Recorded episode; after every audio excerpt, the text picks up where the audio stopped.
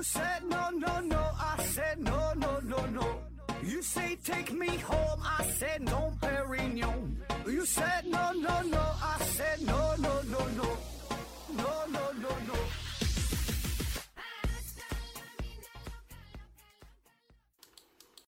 拼命探索不计后果，欢迎您收听思考盒子。本节目由喜马拉雅平台独家播出。呃，这一期呢还是回答听友的问题。First one，听友四幺八八九三幺五幺提问说，请问何志先生，关于手机卡流量用不完，月底自动清空是霸王条款吗？有什么办法改变反制？呃，电信、移动、联通这种国家垄断型企业的办法吗？哎呦，说这个是不是霸王条款的事儿是吧？咱平时也都会遇到这种情况。我想，咱绝大多数人用的卡也都是这样吧。比如说一个月给你十个 G 或者三十个 G，别管多少吧，那基本都是月底清零，下月呢是重新开始。那么这个算不算霸王条款啊？我觉得这个挺难去判定的，因为什么呢？所谓的霸王条款，这个是咱民间的一种说法，并不是呃有什么确切的标准，对吧？咱通常理解的就是说。霸王条款是商家他强迫他推出的一些政策，那么这个政策你执行也得执行，不执行也得执行，这叫霸王条款。但我感觉呢，你说套餐这个事儿，它套餐不是一种啊。如果说世界上啊，或咱中国就这么一种套餐，你想买手机就得用这个套餐，就得这么执行的话，那有点霸王条款的意思啊。但如果说，这选择这么老多啊！虽然你说什么电信、移移动、联通啊，说这什么所谓垄断哈，实际上这不叫垄断哈，你可你可别瞎说啊！就是这三家公司啊，但人家呢是推出了很多种业务，很多种套餐，而且在这些套餐当中，有那种根据实际使用流量来收费的，比如说用了一兆多少钱啊？咱好比说一兆一毛钱。你愿意这么用就用，我这个月啊用了三个 G，我收三个 G 的钱。这个月我就用了十兆，你收十兆的钱。我觉得有这种套餐呢，你仔细找一找，有这种服务啊。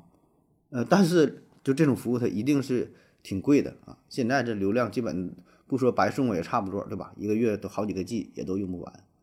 所以我觉得有这种选择，那你偏说这种就是霸王条款的话，反正我觉得也也不太合适，对吧？你这么说人家也不太合适啊。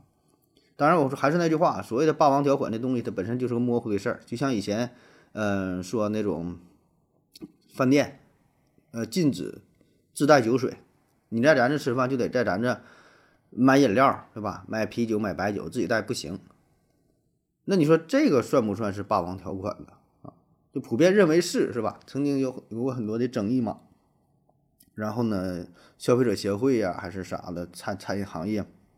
有一些管理部门也进行了一些一些制止，是吧？还有呢，像那种呃，有的饭店说，请保管好自己的物品，什么在本店呃什么丢失物品什么概不负责啊。就这些东西，我觉得都是有一些争议性的。还有像饭店当中额外收那个就餐具费呀，什么服务费，对吧？比如说吃火锅啊，餐位费，你便宜可能三块钱，贵的可能十块八块的，或者更贵的也都有啊。你说这个。叫不叫这个霸王条款呢？呃，对于我个人来说，这些都能接受啊。我觉得都不叫都不叫这个霸王条款啊，因为什么呢？我感觉这个都是人家写的清楚啊。当然，就是丢东西这个，我觉得这稍微有点争议啊。就是什么在本品呃在本店遗失物品什么概不负责，这有点争议。但就单纯说收费这个事儿，我是都能接受。就人家说的摊位费。就一家这个抻面店，人家餐位费十块钱，你啥也不干来这儿吃饭就得十块钱，或者说订个包包房，最低消费八万块钱。我觉得人家做生意嘛，对吧？人家把这个事儿说清楚了，他不是说的你消消完费之后才告诉你了啊，你这个不合格怎么的？就是我来订餐的时候，他跟我说了，哎呀，你订这包房，先生，这这我得提醒你一下啊，别看咱这个饭店不咋地啊，我这个包房有最低消费。啊，最低消费八万，你可想好了？我觉得那我就能接受，对吧？双方达到一个这个自愿的原则，这个是商品买卖的一个最最基本的要求，双方自愿，这是一种契约精神。对吧？我买这手机卡的时候，咱不就是冲着这便宜吗？对吧？一个月十九块钱送一百分钟通话，呃，一个月送这个五十个 G 的流量啊，还有送什么什么？那咱不就是冲这个便宜吗？是吧？反正我我是能接受哈。但至于说这个是不是霸王条款，这不是你我说的算的啊，可能会有一个呃更高级的第三方啊，一个公认的部门，他来定义这是否属于霸王条款，对吧？是不是个别商家利用信息不对称也好，是利用供求关系的不平衡也好，还是说利用某一些就是他掌握的一些特权也好，然后强制消费者，就是强加在这他这个消费者身上一些条款，完用它呢来进行牟利，对吧？我觉得这个还是在于再商量吧，啊，反正这就是我个人的那个那个态度了啊。下一个问题，东东服饰提问说，呃，蒙眼、闭眼啊，还能感到黑暗。我们侧面脑后这些视力达不到的地方，为什么感觉不到黑暗？为什么盲人朋友能能？那么盲人朋友能不能感觉到黑暗呢？呃，还是什么都感觉不到啊？就像后脑那块儿什么感觉都没有。对这问题说实话没看太懂啊。下边有朋友回复说，呃，因为没有视神经，盲人也分很多种。如果是大脑皮层关于视力的部分受损，那么他连黑暗都感受不到，就相当于你拿耳朵去闻味儿。如果是视神经只是轻微的破坏，或者是视网膜脱落，那它就能捕捉到轻微的光线，但仍然看不清东西啊。而为什么脑后部分感觉不到黑暗，是因为压根儿没有那个感受的能力。如果脑后也能感受的话，那超能力就是真的了。呃，他大概的意思就是说，就咱先说看东西这个事儿吧。啊，就先说那盲人朋友这个事儿哈，那盲人分很多种，是吧？就像这位朋友回答了，有的是那种完全一点都感受不到，黑天白天都不知道。呃，但更多的呢是他看不到颜色，看不到人，但能有这个感光，大概能知道黑天白天哪地方亮，哪地方暗，这他能够感受到。就像咱们闭眼睛也是，你闭眼睛了看不到东西，但能感觉到明暗啊。因为什么？因为你这个眼皮子是给东西挡上了，但是这个光线呐，呃，微弱的变化，对吧？这个呢，还是可以感受出来的啊。这这么一个事儿。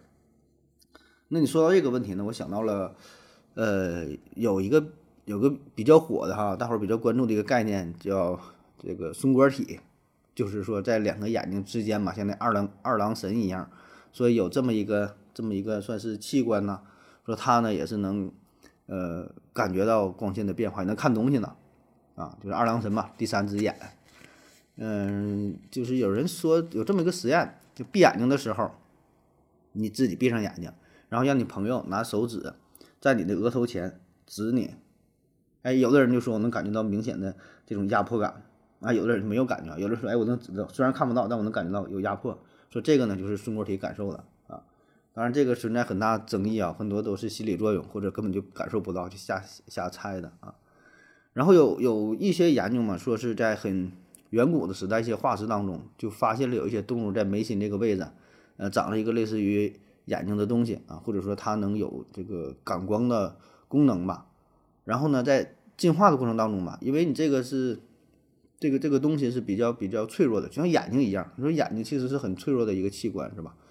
然后呢，这个松果体嘛，慢慢慢慢啊，它就退化了，不是退化了，它就它就就进化了，应该说，嗯，进入到大脑内部，就是被保护起来，在大脑里边啊，这样就更更安全了啊。所所以有有这么一个过程啊，这是一种一种研究吧，一种学说啊。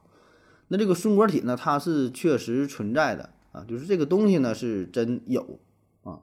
松果体是啥呢？根据临床内分泌学啊，这是正经书上写的。松果体，呃，松果体的活动受光照的影响，这种光照影响，呃，是种系发生保留下来的特性，通过分泌褪黑素水平的改变，将环境光照周期（括弧昼夜节律和季节节律啊）的信息传递给体内有关的组织和器官。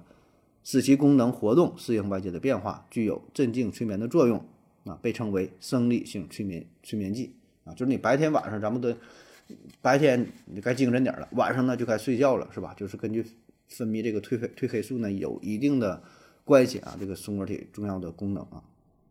但是呢，这个松果体呢，嗯，经常呢被咱们神化起来啊。我看有一些就是量子什么速读，头一阵儿挺火，办什么呃全脑培训班儿啊，呃量子速读啊，就有看书一目十行啊，就那个小孩拿那书哐哐一顿翻，翻完之后就能记住了啊。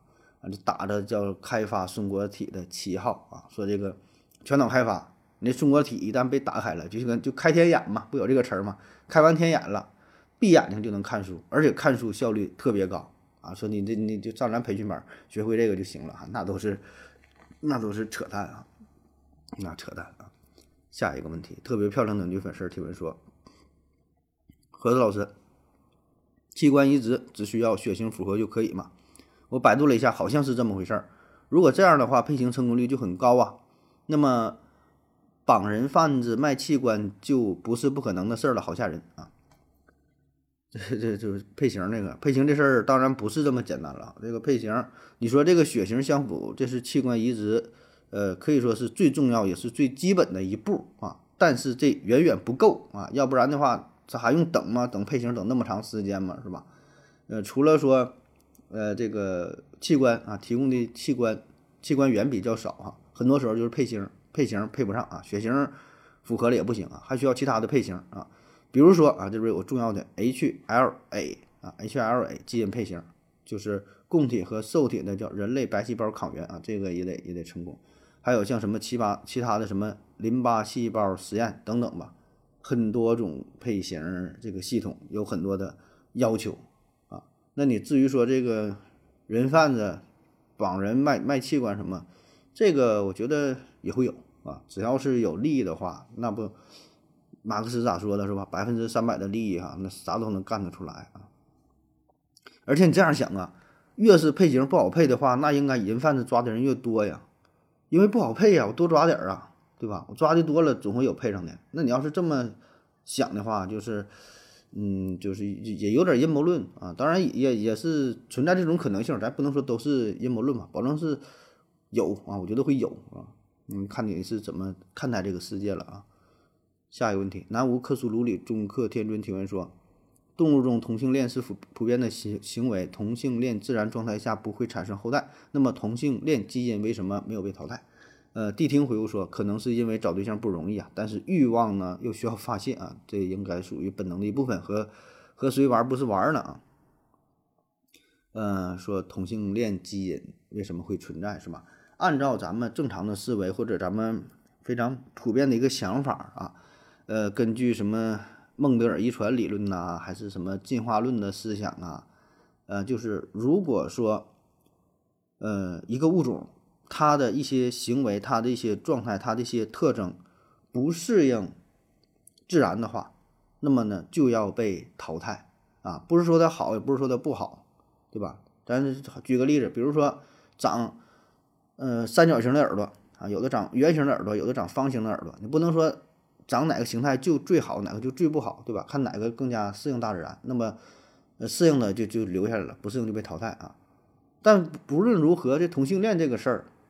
咱怎么想，它也是不适合生存的，对吧？因为它它就没有孩子啊。你这种基因的话，应该被淘汰才对啊。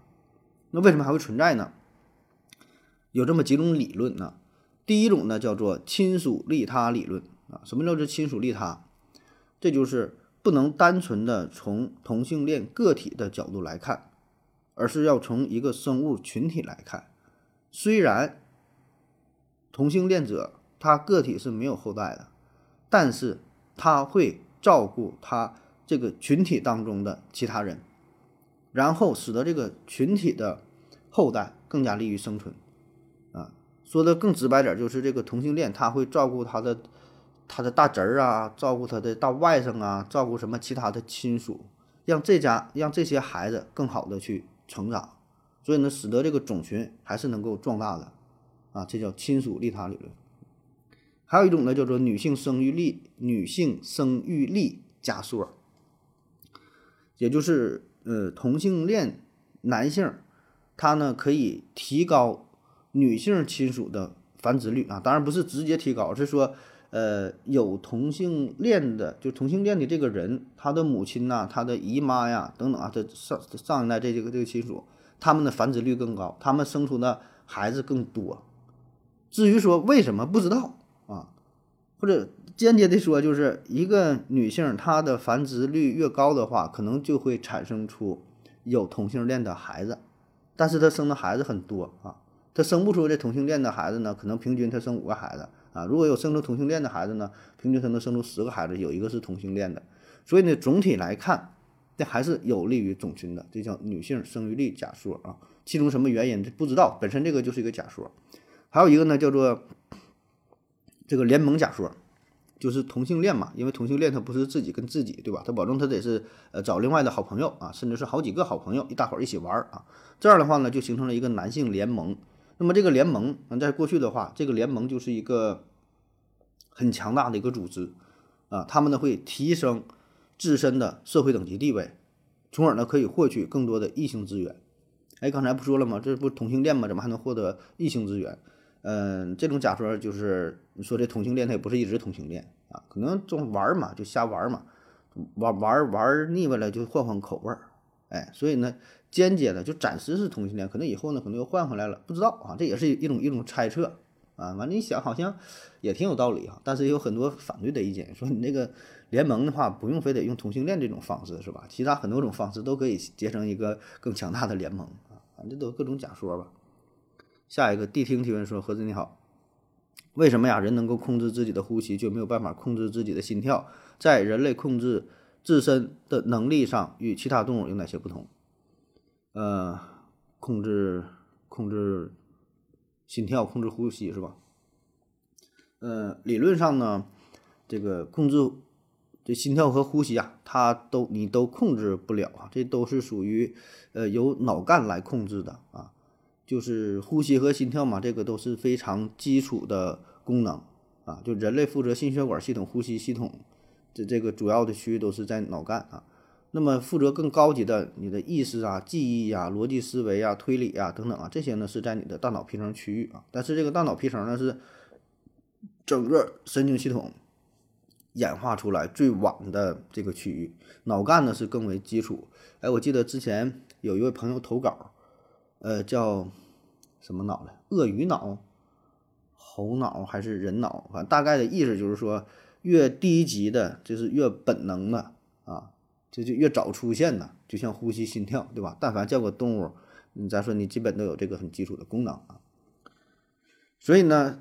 对于心跳啊，对于呼吸这个事儿，你不用去想，你不用去合计，啊，然后你说这个为啥能控控制呼吸啊？那就是从你这个身体构成来说，参与呼吸的呢，这个肌肉是叫骨骼肌啊，这个是可以在一定程度上受到你意识的控制啊，就是它这个肌肉组成的系统是不一样的啊。但是呢，你也只能是暂时的控制，你不能一直控制，对吧？比如说你不能。不靠外力的情况下，憋气儿把自己憋死，你是你憋不死的，是吧？你保证你，你要说室内拿个绳勒一下，对吧？你就自己什么也没有的话，你就憋气儿，我我不喘气了，那不行，憋一会儿难受了，控制不了了，是吧？这保证也也做不到啊。呃，这个是从本身呃身体的结构机理上来解释。那么说从从这个进化的角度来解释，为什么我们我们会进化出呼吸和心跳不能控制啊？但是呼吸又略微又能控制点这种状态呢？就是因为我们的呼吸呀，呃，跟我们这这个说话呀，跟我们吃东西呀、吞咽呐，这些都是有一定关系的。所以呢，要有一个相对自主的系统，你能够控制自己的，就是喉咙啊，然后相关的这个肌肉啊，对吧？你得发声啊，包括动物也是，动物它也得发声，对吧？它也得吼叫，它也得它也得呼喊自己的同伴。那么在这个时候就需要对自己的呼吸加以控制啊，这就是主动和被动。相协调的，那这个是呼吸，而且再有呢，就是你喘息的话吧，喘息的话可能会有一定的噪音啊，会发出一定的声音，特别是离得比较近的情况下，那么这在过去的话，在大自然当中就是一个比较危险的行为，是吧？每一个猎，每一个什么带这个文明就像一个带枪的猎人，是吧？你得屏住呼吸，不能让对方发现啊，所以这就。导致我们了可以在短时间内在一定程度上控制自己的呼吸啊，但是心跳呢却不能啊，因为心跳本身这个声音也不是特别大，是吧？很难说别人听到你的心跳那得跳多大声啊啊！下一个问题，我是刘曙光提问说：何子老师你好，呃，羽绒服为什么都是白鸭绒做的？没见过鹅毛的、鸡毛的、黑鸭毛的啊？为什么啊？每天宰了那么多的鸡，鸡毛哪去了啊？兔子毛、绵羊毛能做羽绒服吗？小熊猫凉回复说：呃，加拿大鹅就是鹅毛呀。说这羽绒服是吧？羽绒服，羽绒服嘛，它就是羽绒做的啊。这个羽绒呢，既有鸭绒，也有鹅绒啊。咋咋没有鸭绒呢？也有啊。嗯，跟这个黑白，我觉得关系也不大啊。既有，就是你说什么白鸭、黑鸭、什么灰鸭也都有啊。反正一般也就是这这几种啊，白绒、灰绒、黑绒啊。当然这里边品相可能有好有坏啊，这个具体咱就不瞎分析了啊。呃，然后说这个鸡哈，鸡为什么这个没有用这个鸡绒做的呢？鸡绒啊，鸡绒，鸡不都做鸡毛掸子了吗？鸡这鸡毛。呃，因为你想啊，鸡、鸭、鹅是吧？咱一起说，但是鸡和鸭和鹅是不一样的。这鸡它不会游泳啊，你那个鸭子和鹅它是会游泳的呀。所以呢，这也就导致了它们的这个羽毛啊，这个这个这个鸭绒啊、鹅绒啊，这个毛啊，这个构成呢是存在一定上的差异啊。这个鸡鸡毛比这个鸭毛和鹅毛要更硬一些，特别是沾水之后湿了之后啊，它没有那二者更好。就是鸭毛和鹅毛呢是更容易容易干的啊，御寒能力呢也是更强一些，而且本身这个鸡毛鸡身上这个绒毛也是比较少的，所以顶多也就做个这个鸡毛掸子。然后说兔毛和羊毛哈，兔毛羊毛当然可以做衣服了，呃，就纺成纱线嘛，做这个羊绒的、兔绒的也都有。但你说做成羽绒服哈，那就嗯，那就不符合羽绒的定义了，因为这叫羽绒嘛，它那不是绒啊，说它那不是毛嘛，绒和毛它也不一样。下一个，嗯，光速最快提问说：盒子盒子，在新闻或者是身边人当中啊，会听到看到一些得癌症的人，比如说肺癌、肝癌、脑癌、皮肤癌，似乎身体各个地方都能得癌，但是几乎没有听过得心脏癌的哈。心脏不会得癌症吗？心细胞不会癌变吗？那乌克苏鲁里中克天尊提问说：那个回复说，癌症呢就是细胞复制。是出错了，心脏细胞基本不会再生，所以一般心脏位置的癌症都是转移来的。岁月无声倾城回复说，心脏确实没听说过，呃，心脏只有心肌炎。啊，说这心脏是否有癌症哈，好像没太听说过啊，这确实没太听说过，因为这个癌症心脏癌呀是非常非常罕见的哈，但是呢也有啊也有，呃，心脏这种肿瘤嘛有两种，一个是原发，一个是继发，对吧？都一样。呃，而且呢，后者比较多，就本身心脏肿瘤就很少见，原发的就更少见了啊。而且在原发的肿瘤当中呢，百分之八十也都是良性的啊，恶性的就是原发的心脏恶性肿瘤非常非常少，但是有啊，就是呃肉瘤，肉瘤哈，本身这也是非常少见的一种恶性肿瘤了啊。因为什么呢？这个心肌细胞它呢比较特殊哈，它呢是呃它都是就是终末分化细胞，终末分化细胞。那这种细胞的寿命啊，与人类一样哈，就自从你出生之后，它就不再分裂增增殖了啊，那一直就这样了，数量上的保持不变，而且是已经高度分化的啊，然后呢，具有特定的，它就有特定的功能，不再分裂，不再不再增殖，所以呢，没有 DNA、RNA 复制出错的机会啊，所以呢，这这种就是呃其他部位长肿瘤，就是因为那位朋友说了嘛，对吧？这个这个本身细胞它的复制增殖出现的啊。嗯，再有一个其他方面的原因吧，就是，呃，心脏功能跟这个心脏功能有关啊。因为，嗯，对于一处肿瘤，它要想转移的话，它得是固定在某一个位置上，对吧？一点点的，呃，增长啊。那心脏呢，它一直在跳动，然后呢，血液呢一直在循环，所以这样呢也不利于癌细胞在心脏当中定植。还有呢，就是与本身这个心脏的结构也有关。心脏它呢是一个相对封闭的这么一个循环系统啊，空间比较封闭，也可以起到一定保护的作用啊。下一个，呃，Winter Who 的小右提问说：手机截屏很简单，电脑却很麻烦，嗯，这是什么原因？爱谛听回复说：有没有一种可能是你不会用啊？说手机截屏。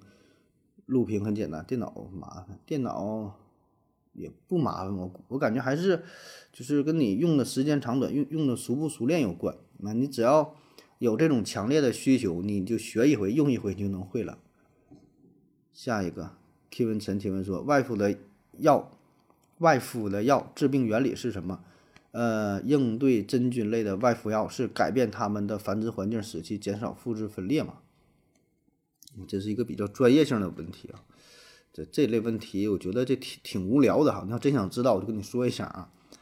呃，外敷药，外敷药的治病原理呀，它跟口服药、跟什么静脉注射呀、肌肉注射呀，治病的治疗的原理都一样，就是这个药效，它本身成分没有什么区别啊，区别只是在于说吸收的方式不同，有的是从嘴进去的，有的是从肌肉进去的，有的是直接注入血管，有的还有从肛门塞入的，很多种方式，对吧？但是它的药效的成分到你身体内发挥的作用，这个过程是一样的。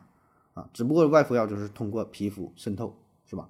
那么说这个真菌，呃，应对真菌的外敷药，它是什么原理哈？这药也很分很多种哈。愿意听我给你嘚啵一下哈。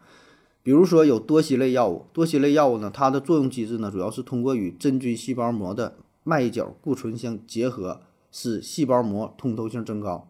细胞内重要的成分，比如说钾离子、核苷酸、氨基酸等外渗。并致细胞迅速死亡，从而发挥杀菌的作用。代表药物比如两性霉霉素 B 啊，嗯，还有呢有三唑类药物啊，三唑类药物主要是是通过阻断真菌细胞色素 P 四五零依赖性羊毛甾醇十四杠阿尔法去甲基化酶，从而呢抑制真菌细胞膜成分麦角固醇的合成啊，起到抗真菌的作用。代表药物呢就是氟康唑啊，一些唑类的药物啊。还有一大类呢，像呃几百菌素类的药物，它呢是属于酯肽类抗真菌药啊，它是依山贝塔 D 葡聚糖合酶抑制剂，通过非竞争性抑制依山贝塔 D 葡聚糖合酶来抑制真菌细胞壁的合成啊。代表药物呢有卡泊芬净啊，嗯，再比如还有一类是嘧啶类的啊，嘧啶类，嗯。它呢是可进入真菌细胞内，干扰嘧啶的生物合成，从而呢抑制核酸的合成，达到杀菌的作用啊。大概分这么几类啊。你要是再想详细的知道呢，就可以看看看看药理学吧。这个这这这太多了，太无聊了，不念了。下一个，K 文晨提问说：人为什么容易流鼻血？在太空上流鼻血该怎么办啊？啊，人为什么流鼻血？哎，这都是。这这医学问题，这个纯百度的问题了。你就是搜一搜流鼻血的原因有哪些啊？一搜搜一大堆。比如说，嗯，感冒了、过敏了，对吧？然后呢，你的鼻黏膜受到刺激肿胀，激发出血。再比如说损伤，啥叫损伤？就抠鼻子，使劲抠，摔倒了，那球闷了，门挤了，撞到鼻子了，出血了。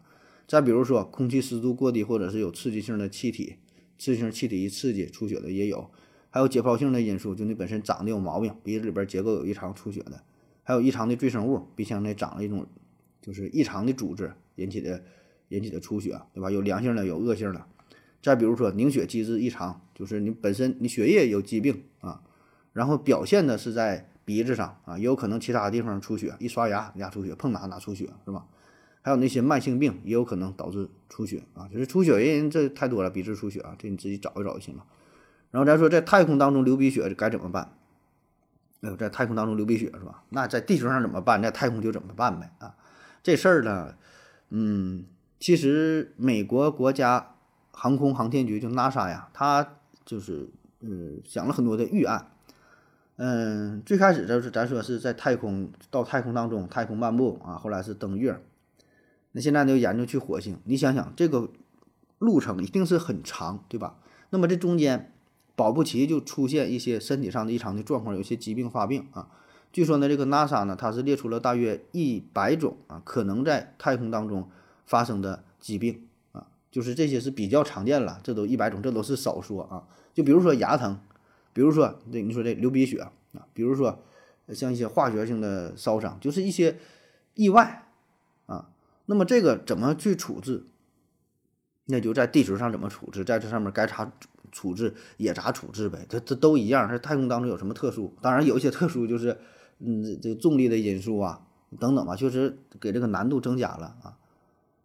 那么大方向来说呢，无非就是宇航员呐，在嗯登这个宇宙飞船之前，你学习点医学知识，这个是必备的了，对吧？一些基础的知识，一些紧急的处理，包括一些紧急设备的一些使用，对吧？怎么人工呼吸啊、心脏按压呀、心肺复苏啊、电除颤呐，是吧？这些最最最基础的简单的包扎啥，的都都得学呀。同时呢，还得与地球保持联系。那有的时候真的是不会处理了，那就这边实时播放呗，对吧？这边讲着怎怎么演学，然后那边就跟着做呗。我想起来那个《三傻大闹宝莱坞》哈，那个男主学着就是帮那个接生是吧？生孩子啊，那人家有这些基础知识之后。动手能力很强的就跟着学呗啊，再有呢，本身在太空当中也会携带一些必备的抢救的设备，比如说刚才说这个电除颤是吧？剩下一些药物，不只是吃的呀，有一些输液的也有。我看那个 NASA 呢，他给出的结论说，一艘前往火星的飞船至少应该储存两千啊，不是，两百二百四十八升的静脉注射液，得带这么多的。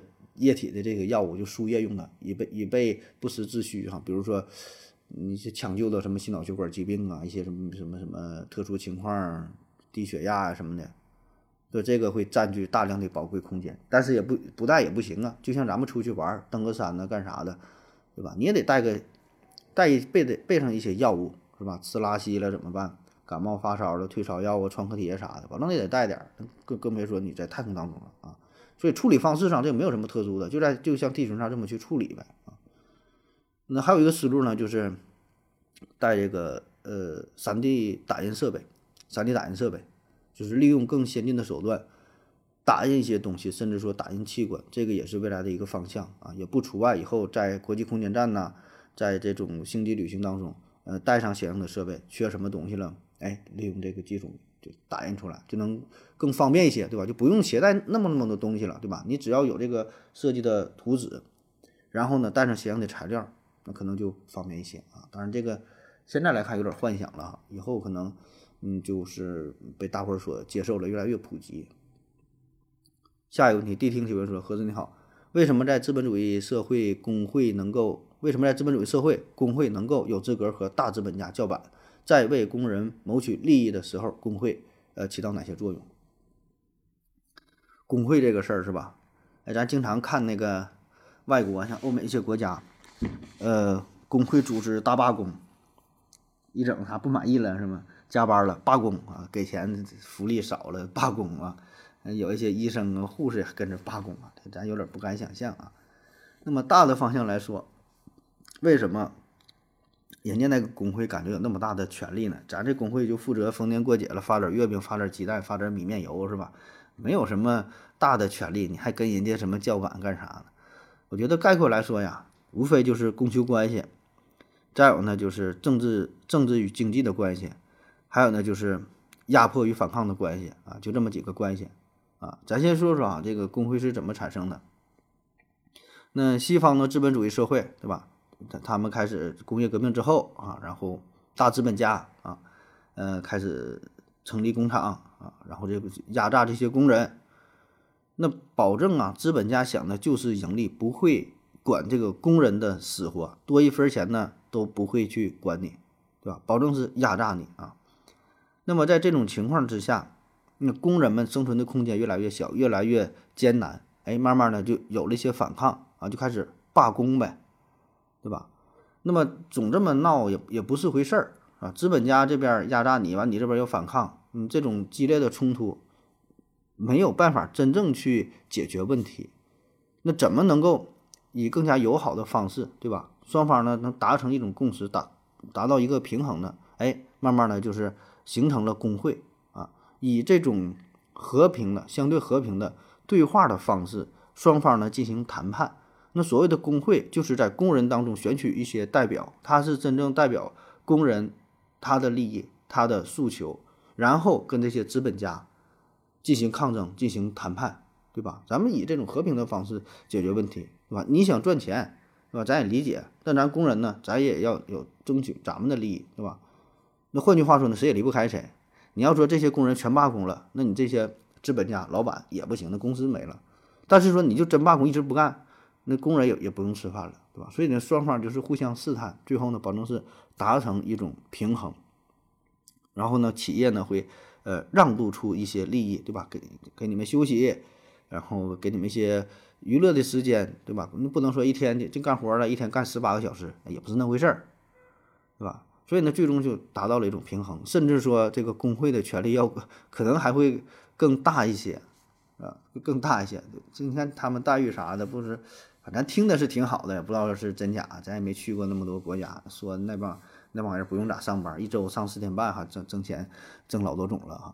反正大致的情况就是达到这么一种一种制衡啊，这么一个平衡的关系啊。你看这我就是说的供求关系，对吧？有一些活儿。你要说你不干，那有有别人干，对吧？保证是有有人接盘的。你说一个小时十块钱，你说太便宜了，那这一个小时八块钱的活还有人干呢，就是对吧？我说这种供求呢，就是老板和工人之间的供求关系，不是这个商品的供求啊。呃，然后说政治与经济啊，这就是看看一个国家的管理方式啊，这只看得见的手，它会发挥多大的作用，就是说。你政治不管的话，那么这就是工人自己来解决，反而呢会简单，对吧？咱说就工会跟资本家就谈就完事儿了，呃，但是呢，有的国家呢就是政治插手会比较严重啊，他呢是通过一些法律啊、一些政策来约束，所以这样呢，他就是抢占了工会的一些功能、一些职责、一些权利。再有呢，就是我说这个反抗与压迫的事儿啊，之所以没有反抗，我觉得那就是因为压迫还不够，是吧？有一句话嘛，哪里有压迫，哪里就有反抗。只要这个压迫足够强烈的话，那么必然会有反抗啊。下一个问题，K 文臣提问说，为什么白天有尿啊，呃更着急，而晚上睡着了有尿也不那么急？这我倒没觉得呀，我感觉可能可能还是憋的不够多吧。晚上憋尿，我感觉也挺急的呀。也想去尿啊，或者说是不是跟你的这个姿势有关呢？你白天是一个站立的姿势，站立的姿势，嗯，对你的膀胱三角区啊，对哪这种刺激是不是更加敏感呢？然后你躺下之后，你就躺着平躺着和你侧躺着，你有尿的感觉都不一样，是不跟你这个本身的体位啊，导致了对于膀胱的刺激不同，让你带来了急与不急的这种些些许的差别吧？下一个 K 文陈提问说：“为什么植物的花啊，在七色当中都有分布？不同的花色有什么正态分布的规律吗？植物选择不同花色的演化的依据是什么？”啊，这花的一点，这这个选择这词儿，我觉得就把这个植物拟人化了。说植物选择不同花色的演化，这也不是他选的，他很多就是随机事件呐。你说这东西它为什么进化成这样？它就是它就进化成了这样。背后没有什么，嗯，非常非常直接的说谁怎么安排这么去做啊？嗯，或者我这个我对这个问题理解可能不太到位啊，不知道你你想问的这个侧重点在哪儿啊？我说这个花的颜色是各种各样啊，嗯，白的、红的、黄的、橙的、紫的、粉的什么的。一般来说呢是白花和红花是应该比较多吧？好像说白的是最多，然后是黄红。呃，蓝、紫、呃、橙等等啊，黑的是最少的，黑的好像也有呢，黑的是黑的最少啊。那为什么说红啊、白呀这种是比较多呢？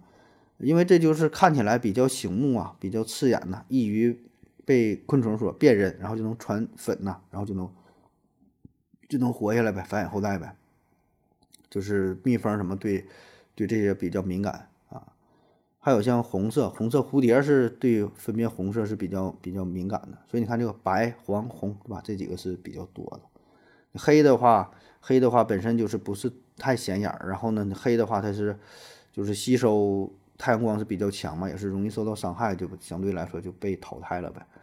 啊，但是你说这种正态分布，正态分布这就没听说过，没看过这方面的研究，有什么正态分布？还是你说？你是想说正态分布怎么个角度的正态分布呢？没看懂啊。反正它跟就是从波长从长到短，红橙黄绿蓝紫这个波长的变化跟花的颜色的多少的分布是并不一致的。下一个问题，为什么大多数的鼓啊都是圆的？呃，谛听回复说，有可能啊和牛皮张力有关啊，因为做成。呃，因为做成长方形，那么四个角就容易导致张力过强而损坏。不过呢，八边形这种多边形的鼓也是存在的，大多数还是以圆形为主更耐用啊。所以这鼓一般都是圆的，是吧？呃，对，这位朋友回答的一个最重要的原因，就是在制作过程当中，因为这个鼓啊，它上面不是有一张牛皮嘛，那个皮呢会拉得很紧很紧的，对吧？非常紧绷。那么做成圆的话呢，它的受力就是均匀的，各个方向受力是非常均匀的。你想想，如果是做成三角形，做成四边形，做成个五角星、五角星形啊，那么这些边边角角的地方，那就是不结实呗。那一拉抻的话，特别这个角的地方。你就奔理儿想，你像粘一个透明胶，粘一个不干胶的话啊，保证是这个圆形相对来说是比较牢固，对吧？角越多的话，越越越容易开裂啊。那极限情况，你想给它做成一个细长细长的一个三角形，那玩意儿那就没法用了，是吧？啊，所以说你这种像八角鼓还行，那你角越多越行啊。你做成十个角一嗯这个八边形啊，十边形、一百边形的，基本的就是个圆了啊。然后呢，就这种做完做出来的这种鼓嘛，它就是结实、耐用啊。这是从本身制作工艺上来讲。还有一个原因呢，就瞎分析不知道不知道对不对啊？就是因为鼓吧，它是发声用的嘛，它相当于就咱说那个大喇叭，叫或者叫扩音器。你看这个这些也不都是做成那个圆形嘛？这样的话呢，它能够很好的呃向外辐射声音，听起来这个声音应该是就比较均匀，比较。一致的吧，我不知道这个是不是一个道理啊？你看有一些好的音箱，它也是圆的啊，啊，这是这两两层意思啊。一个是就是里边这个扩音器中间的喇叭是圆的，而这个造型啊，一般的音箱造型都是那种方的或者是就是矩形的长方形大箱子似的，但也有一些是做成圆形的啊。卖点也是嘛，说 这个效果扩音效果更好，更加均匀啊。再有呢，就是圆形也是比较符合咱们的审美观点嘛，对吧？因为圆嘛，这个是中规中矩，对吧？基本呢不会太错，对吧？圆、方啊这些造型呢，是咱们大众普遍都比较能接受的啊，不是特别奇怪啊。有一些 就太奇怪的造型，有人特别喜欢，就有人特别不喜欢啊。下一个问题，木星是怎么形成的？木星怎么形成的？这以前讲过呀，这木星。说是木星还太阳系当中第一个形成的行星的，大致就是跟滚雪团一样呗。原来呢一些各种小的这个星际尘埃呀，一些什么碎片呐，一点点滚，越滚越大，越滚越大啊，就就就形成行星了。下一个问题，柯文臣提问说，为什么在学画画的时候，成绩还不错的我，到了学数学的时候就全程懵逼啊，难以转换两种思维方式啊？学习这两种技能时，其思维方式有什么不一样？呃，您觉得应用数学与运筹学哪种数学？相对更容易学。呃，第一个说转变这个事儿啊，这个转变思维方式有什么不同啊？这问题我就不太会回答了哈。就说画画的时候和数学和学习数学的时候，思维方式、思维模式有什么不一样？嗯，这我就不知道从哪个角度去去回答，不知道该怎么说呀。你这个嗯，本身这两种就干不同的活儿，你大脑。调用的地方也不一样，它根本它就它不是一个事儿啊！它这玩意儿咋说呢？你本身就硬件，它就就不行呗，你也不适合干这个活儿呗。嗯，然后说应用数学和运筹学哪个更容易学是吧？这俩这这俩都挺不容易的啊，这俩它也没法比呀。应用数学啥叫应用数学？呃，应用数学呢，就是应用应用数学去干点啥？应用数学就是利用数学嘛，来解决一些实际的问题，更加侧重于这种实用性。因为咱经常说，你学习数学有啥用是吧？呃，确实有有一些数学就是没有用哈，有一些就像那个那个数论呐、哥德巴赫猜想啊、什么费马大定理呀、四色问题呀等等哈，这一大类呢，就感觉没有什么实际用途啊。那么应用数学呢，它就是就挺有用的呀，确实是用来解决实际问题的。比如说一些经济学的问题、金融的问题、工程的问题，呃，就咱数平时你一家公司一个企业啊，你想干点啥呢？保证也得用到这个数学啊，金融学、统计学、概率呀、博弈论呐，呃，甚至生物数学呀、控制论呐，啊，就是注重它的实用性，这叫应用数学。然后运筹学呢，运筹学这应该算是。应用数学的一个门类啊，它呢也是啊用于解决实际当中的一些问题哈，但是注重于运筹啊，啥运筹？运筹帷幄之中嘛，决胜千里之外就运筹。你就你考虑你先干啥，后干啥，对吧？你说你想，你想你想蒸馒头，你想蒸馒头，第一步应该干啥？保证是先把这个面和上，然后发面，然后你说再去刷锅，再去捡柴火，再去说怎么考虑其他的事儿，对吧？而不是说你先把锅刷刷干净了，然后去外边把柴火也捡回来了，最后什么都准备好了啊！一看面没和，那咱和面嘛啊，和完面搁那儿坐着等着，等着面发起来再去蒸馒头。对吧？你这里边不就得有一个先干啥后干啥的吗？这个它就算是运筹学啊。那么实际上现在的运筹学是非常非常火，就是现在什么大数据啊、什么云计算呐、什么什么这方面，很多都是与运筹学有关。比如说仓储、物流，你看这个双十一买东西，就过年了，这年货是吧？往往往哪地方送？先送什么？先送哪家？后送哪家？或者是地图的导航、运算。嗯，具体的这个轨迹的规划、市场营销啊，呃，人事的管理、城市的管理、城市的建设，比如说这个城市要建这消防站，在哪儿建？建几个？怎么分布？对吧？警察局这个点儿怎么分布？商场怎么分布？城市建在哪儿？对吧？殡仪馆建几个？怎么分布？这些都是运筹学，都有一定的关系啊。那从大方向来说呢，这运筹学应该属于是管理学吧，并不是纯这个数学领域，但是它里边是这就是应用到了很多数学的思想啊，所以我觉得你说这运筹学它应该属于应用数学的一个分支，应用数学的概念会更大，所以这就没法比说谁更容易学了，对吧？它是它俩是包含的关系，我感觉啊，就像你问你说这个香蕉好吃还是水果好吃，这玩意儿没法比。下一个瘦马提问说何总。呃，我们随便拿个容器接满水，放在阳光下，久了它就会长出青苔啊。这青苔的种子是哪里来的？自来水里带的还是空气里飞来的？谛听回复说都有可能啊。孢子的传播方式有很多种啊。说这个水是吧？这很奇怪哈，就放起来感觉挺干净的呀，放一阵长绿苔了。特别是那鱼缸里边是吧？放放一阵，放一周两周啊，绿了吧唧的。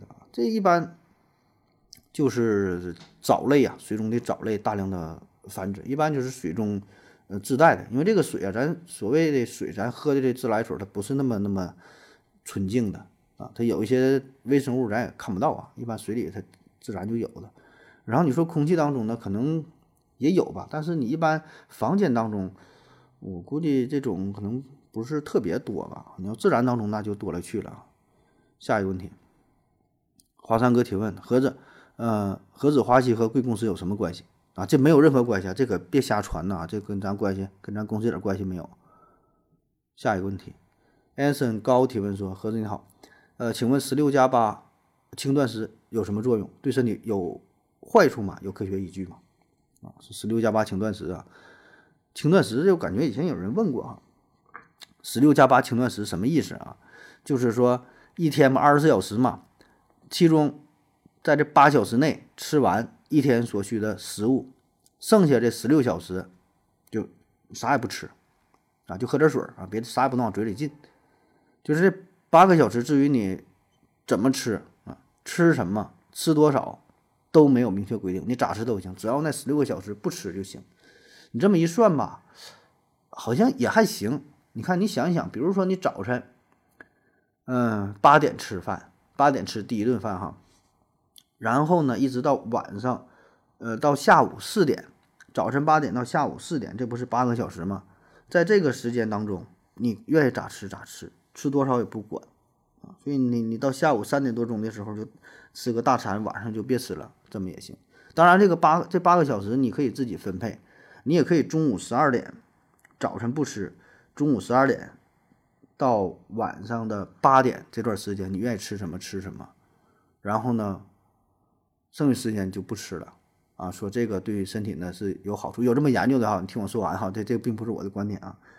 但但我还我还基本很多时候就是这么吃的，因为不吃早饭呢。你不吃早饭，这一下把中午饭的时间就往后延了，对吧？基本就十二点吃，然后，呃，中午吃，下午呢偶尔吃点小零食啥的，晚上吃的多呀。晚上一般烤串啊、火火锅啊，吃点啥的，糟的不少。然后吃的多，第二天早上也不饿，也也不吃啊。我一直以为这样的是对身体就不太好嘛，都说早饭必须得吃，要不然就怎么的又得什么病啥的。然后又有这种轻断食的观点啊，十六加八啊，啊，但是我想说的是啊，就这个十六加八这种轻断食的方式是网上流传的啊，并不是有科学依据的轻断食啊。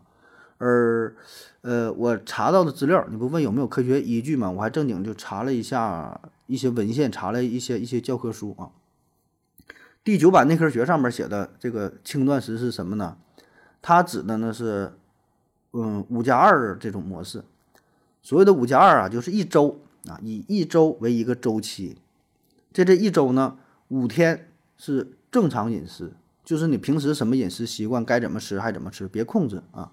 另外那两天，摄取平时热量的四分之一的饮食模式，但另外那两天呢，不能连续的啊，不是说你周一到周五正常吃，周六周天连着两天。呃，是四分之一，你间断开，比如说你选随便选哪天都行，周二、周四啊，隔一天也行，隔两天也行，反正你就这么选。这个叫做五加二的这个这个间歇式断食模式啊。说这个好处呢，该方法适用于有糖尿病、高脂血症、高血压的肥胖病人，不适用于存在低血糖风险、低血压和体质弱的病人。长期使用可能导致营养不良或酮症。啊，这个是第九版内科学啊，这个我觉得应该是比较权威的资料了。人这上面明明确这么这么写的啊。那么说这个轻断食啊，这个这个词儿啊，这个事儿是什么时候出来的呢？嗯，最开始呢是一些宗教人士，或者是有一些抗议嘛哈，咱一整听说什么抗议绝食不吃饭了。是吧？为了一些利益，有一些呢是宗教主义者，什么素食主义什么的啊，断食。然后有一位医生呢就研究了这个事儿啊，那他在专门做这个研究的时候，这人叫迈克尔莫莫斯利啊，他在二零一二年，呃，以自己作为研究对象，就看看这轻断食、这断食、绝食到底怎么回事儿啊。他在第六周时说体重减减减了减减轻了六千克啊，一看呢，哎，这个方法挺好，哎，慢慢的他就做了很多的研究，然后进行推广。啊，用这种轻断食的方式，呃，说是减肥呀，控制什么血糖啊，控制什么血高血糖、血压呀、肥胖啊、高脂血症什么的，说有有这么一个这个好处啊。然后呢，我又查了一些文献啊，你看，为了回答你这个问题啊，我就查了不少的资料啊。嗯，现代医药卫生二零二二年三十八第三十八卷第十八期啊。这篇论文呢叫《轻断食对超重或肥胖人群的减重及代谢方面的研究进展》里面写道，呃，开展长期轻断食临床研究，在超重和肥胖人群制定减重方案及合理的膳食选择方面具有一定的参考意义啊，但目前缺乏长期的实验研究数据，有待更多的临床研究来进一步说明啊。然后呢，在二零二零年第二十卷第七十一期，呃，这是世呃世界最新医药学信息文摘哈，这里边有个文章叫做《浅谈轻断食对健康的益处》啊，他提到了呃这么几个益处，有减重、减轻体重、保护大脑、抵抗衰老、改善情绪、抵制抑郁、有效改善新陈代谢。那还有很多的文章啊，你愿意查的话，你在网上可以查到，呃，很多这种。专门的医药学相关的呃文章都有提到过轻断食这个这个事儿啊，呃，但是呢，还是建议大家哈，如果想采取这种方式，不管你是减肥呀、控制血糖、血压呀，还是干啥呀，呃，一定要去正经医院找正经大夫，在专业的医生指导下进行选择啊，别自己瞎断啊，因为断不断不好，这玩意儿它确实存在着一定的风险性。好了，感谢您各位的收听，谢谢大家，再见。感谢您的收听。如果您也想提问的话，请在喜马拉雅平台搜索“西西弗斯 FM”，在最新一期的节目下方留言即可。欢迎您的参与，我在这里等你哦。